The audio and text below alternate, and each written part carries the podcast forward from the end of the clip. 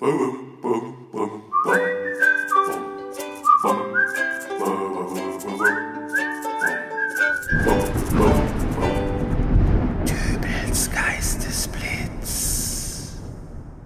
grüß Gott, moin moin, wie auch immer und herzlich willkommen zur 445. Ausgabe von Dübels Geistesblitz.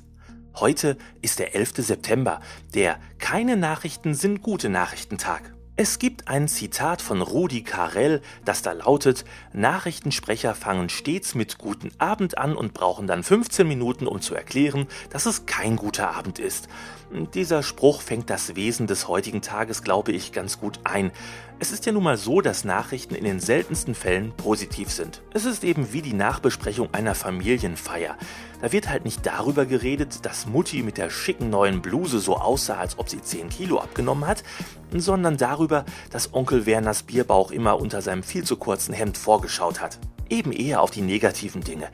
Ich kenne es ja selbst so von mir, dass ich mehrmals am Tag auf mein Smartphone schaue und mir dort jedes Mal eine Riesenliste an neuen Nachrichten präsentiert wird.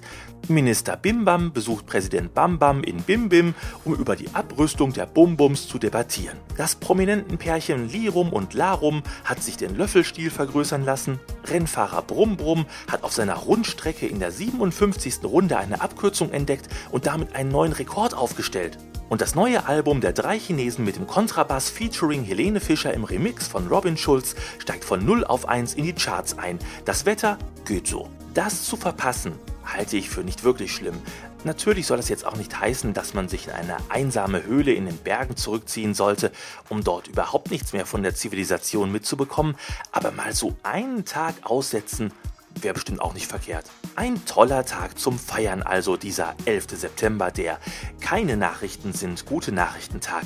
Feiert ihn am besten so, dass ihr heute mal eure Nachrichten-App auf dem Smartphone ignoriert und auch keine Nachrichten im Fernsehen schaut. Und morgen, da guckt ihr mal, was ihr so wirklich verpasst habt.